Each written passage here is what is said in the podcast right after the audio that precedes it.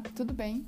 Meu nome é Pamela Padilha e no podcast de hoje eu vou conversar com você sobre um sentimento que provavelmente você já sentiu alguma vez na sua vida e talvez tenha sentido hoje. E esse sentimento é a culpa. Assim como as diferentes emoções que sentimos, a culpa tem uma função adaptativa, ou seja, ela é própria da natureza humana. Há uma região no nosso cérebro chamada sistema límbico, que é responsável por todos os nossos julgamentos morais e também pela sensação de culpa e vergonha. É quando sentimos aquele misto de preocupação e remorso que faz com que repensemos sobre as nossas atitudes depois que elas já foram tomadas. A pesquisadora Brené Brown descreve que a culpa é considerada saudável quando nos move em direção a pensamentos e comportamentos positivos. Com ela, podemos criar novas alternativas e saídas para sair daquela situação desconfortável que já aconteceu. E na grande maioria das vezes não temos mais o controle, pois ela já aconteceu, então ela está no passado. Esse tipo de reflexão saudável nos prepara para novas rotas e evitamos que tomemos as mesmas atitudes que tragam novamente o sentimento de culpa é aquela sensação de lições aprendidas e vida que segue.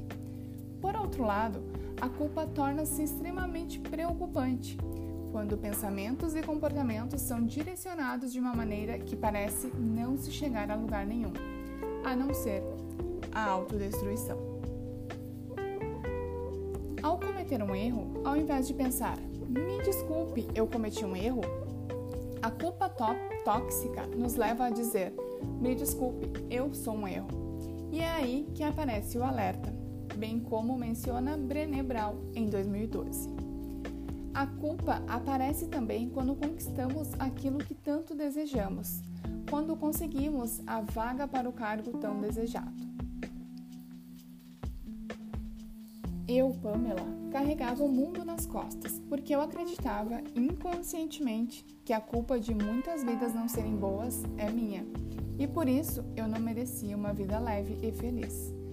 E não é nada fácil conviver com isso. A culpa maltrata tanto que ela desenvolve outras situações psíquicas difíceis de viver.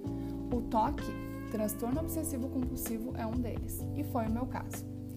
Em sessão de terapia lá em 2014, já conseguindo quebrar vários paradigmas impostos por mim mesma e começando a viver o início de uma nova jornada, que eu tanto sonhei, me sentia culpada quando algo melhor do que eu imaginava chegava a mim.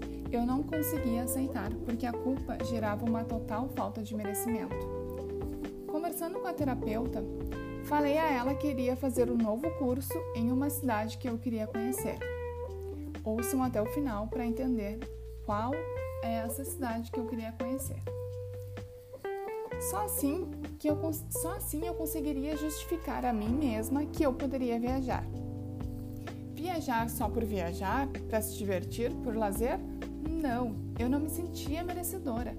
Inventei a mim mesma que queria fazer um curso na cidade que eu queria passear.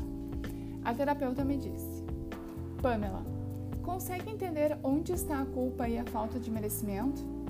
Eu lembro que, um pouco sem entender, fui aos prantos. Chorei de soluçar. E ali começou a minha cura e a minha consciência pela culpa que eu tanto carregava. Minha terapeuta me ajudou a definir o lugar que eu queria de verdade visitar, que não era aquele do curso. Aquele do curso era só porque eu me sentia culpada de poder ir realmente para o lugar que eu desejava. E assim foi que surgiu a minha primeira viagem sozinha, e depois dela eu nunca mais parei.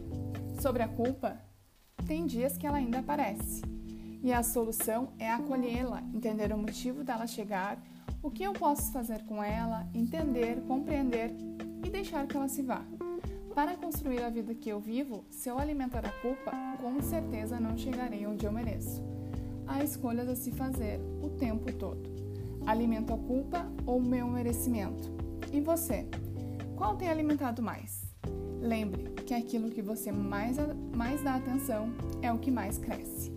Liberte-se, mereça viver com todo o alívio do mundo. Um grande abraço.